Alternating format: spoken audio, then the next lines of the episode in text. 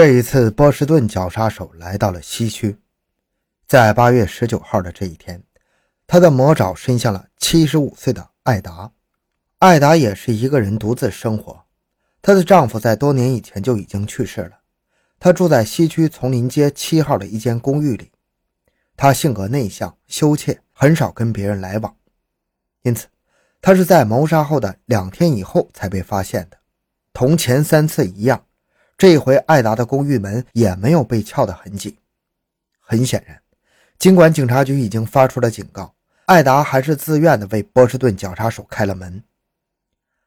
艾达被杀案的记录是詹姆斯写的，记录中他写道：“进入房间就可以看到艾达仰躺在起居室的地板上，他身穿着一件褐色的睡袍，睡袍被撕开了，使他的身体完全裸露。”他的脖子被一个白色的枕套紧紧地勒住，两条腿分开，两个脚跟的距离大约四到五英尺。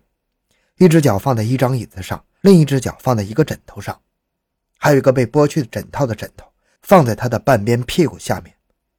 这个姿势和摆放的位置很古怪。任何一个人一进入房间，第一眼看到的就是艾达。验尸的结果显示，艾达也是被勒死的，在他的头部、嘴角和耳朵上。都发现已经干了的血迹。同样，尽管现场没有发现精液，但是艾达也遭到了性侵害。同六月三十号一样，八月十九号这一天被波士顿绞杀手光顾的独身女士也不止艾达一个。八月三十号，因被连日弥漫的恶臭所困扰，住在多切斯特区哥伦比亚街四百三十五号的居民们报了警。警察赶到的时候，他们发现在楼上公寓里一个叫……简的六十七岁的老妇女也被人杀害了。简倒在浴缸里，他的头朝下，脚朝上，姿势非常古怪的跪在那里。他是被自己的尼龙长袜给勒死的。在厨房、卧室、门厅都发现了血迹，警方因此判断他可能是在浴室外被杀，之后被凶手放进了浴缸里。有可能凶手也对他进行了性侵害，因为一个扫把的柄端发现了血迹。不过，由于距离被杀的八月十九号。已经过去了整整十一天，高度腐烂的尸体很难提供什么更加明确的证据了。同前几个案一样，尽管钱的钱包被打开了，里面的钱却没有被拿走，而且公寓门也不是被撬开的。这一次波士顿绞杀手还是被简自己开门请进来的。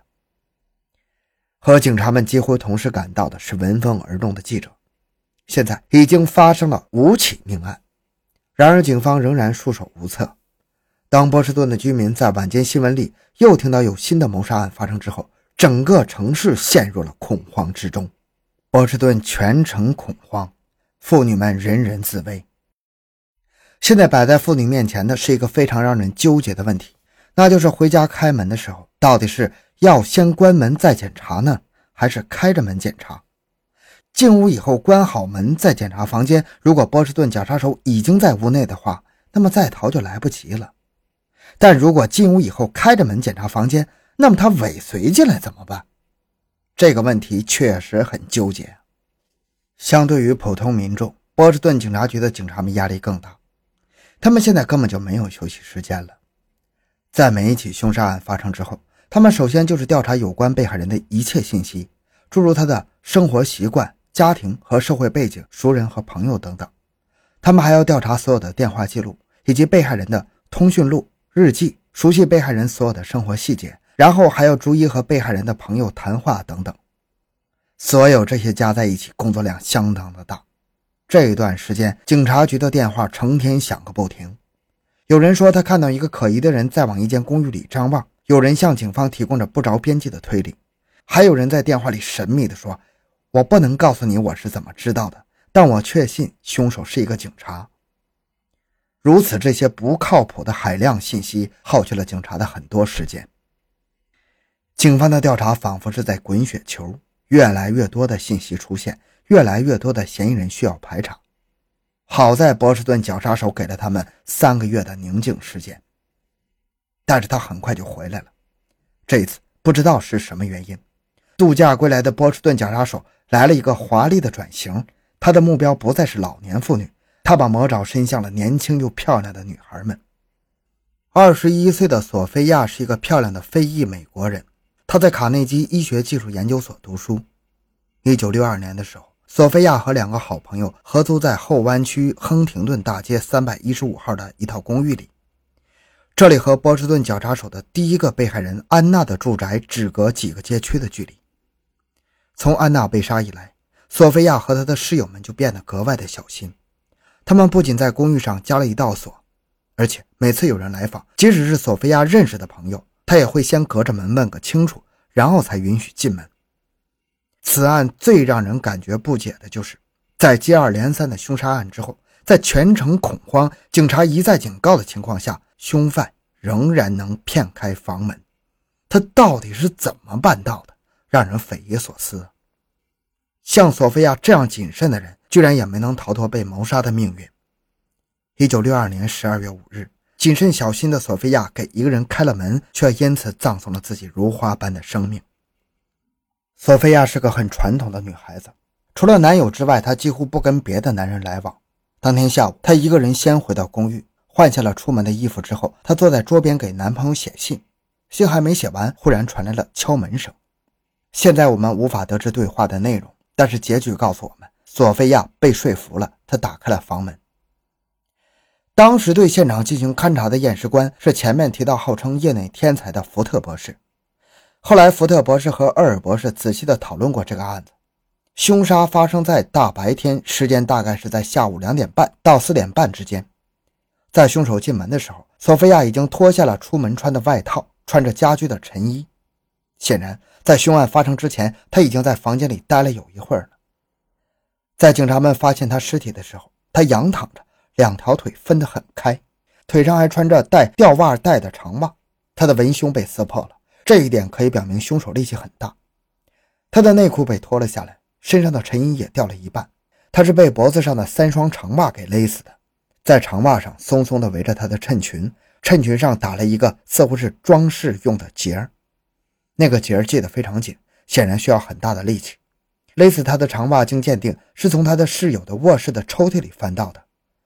虽然尸体看起来有些凌乱，也没有打斗的痕迹，验尸报告显示。他在死前曾经遭到强奸，在他尸体旁边的地毯上，警方第一次发现了精液。索菲亚的尸体被摆放的样子跟以前的被害人很相似，但如果说他也是波士顿绞杀手的被害人之一，却有几个很蹊跷的地方。首先，索菲亚是个非洲裔的美国人，而以前的被害人都是白人。其次，以前的被害人都是老年妇女。索菲亚却是一个年仅二十一岁的年轻女子。然后，在索菲亚的被害现场，警方第一次发现精液。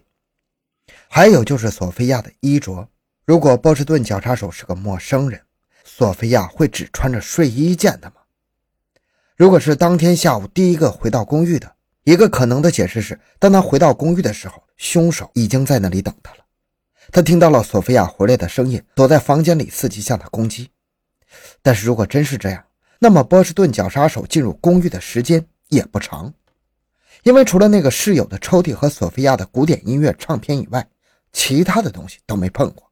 他不可能在索菲亚进入公寓之后再翻找长袜，他走道和开抽屉的声音肯定会被索菲亚听到。那么会不会是凶手事先就选好了被害人，然后在周围监视，一等到时机成熟就下手呢？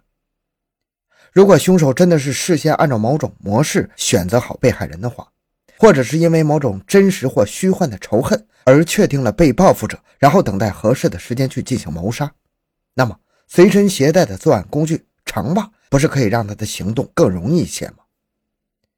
当然，一个男人随身携带长袜在别人的公寓里走动，要让警察逮到了可不好解释。看来波士顿绞杀手也不大愿意冒这种风险，他总是就地取材。但如果就地取材的话，波士顿绞杀手又为何不采取最方便的办法，把被害人的长袜脱下来呢？按照他摆放被害人腿的方式，他似乎对穿着长袜的腿情有独钟啊。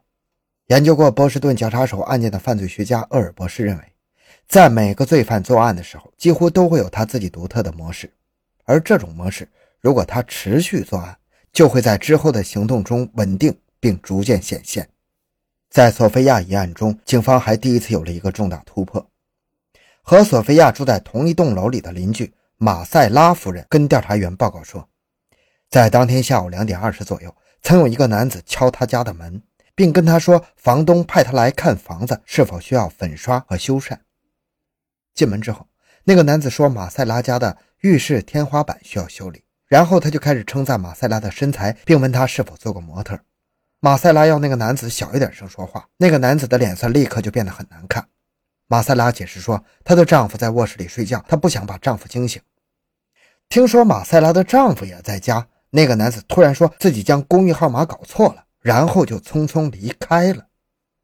按照马塞拉的回忆，那个男人大概是二十五到三十岁，中等身材，有一头蜜色的头发，穿黑色的夹克衫和深绿色的裤子。后来的调查发现，房东根本就不曾派过什么人来修理房子。马塞拉幸运地逃过一劫，但是二十三岁的帕翠西亚就没有这么幸运了。帕翠西亚是波士顿工程公司的一个秘书。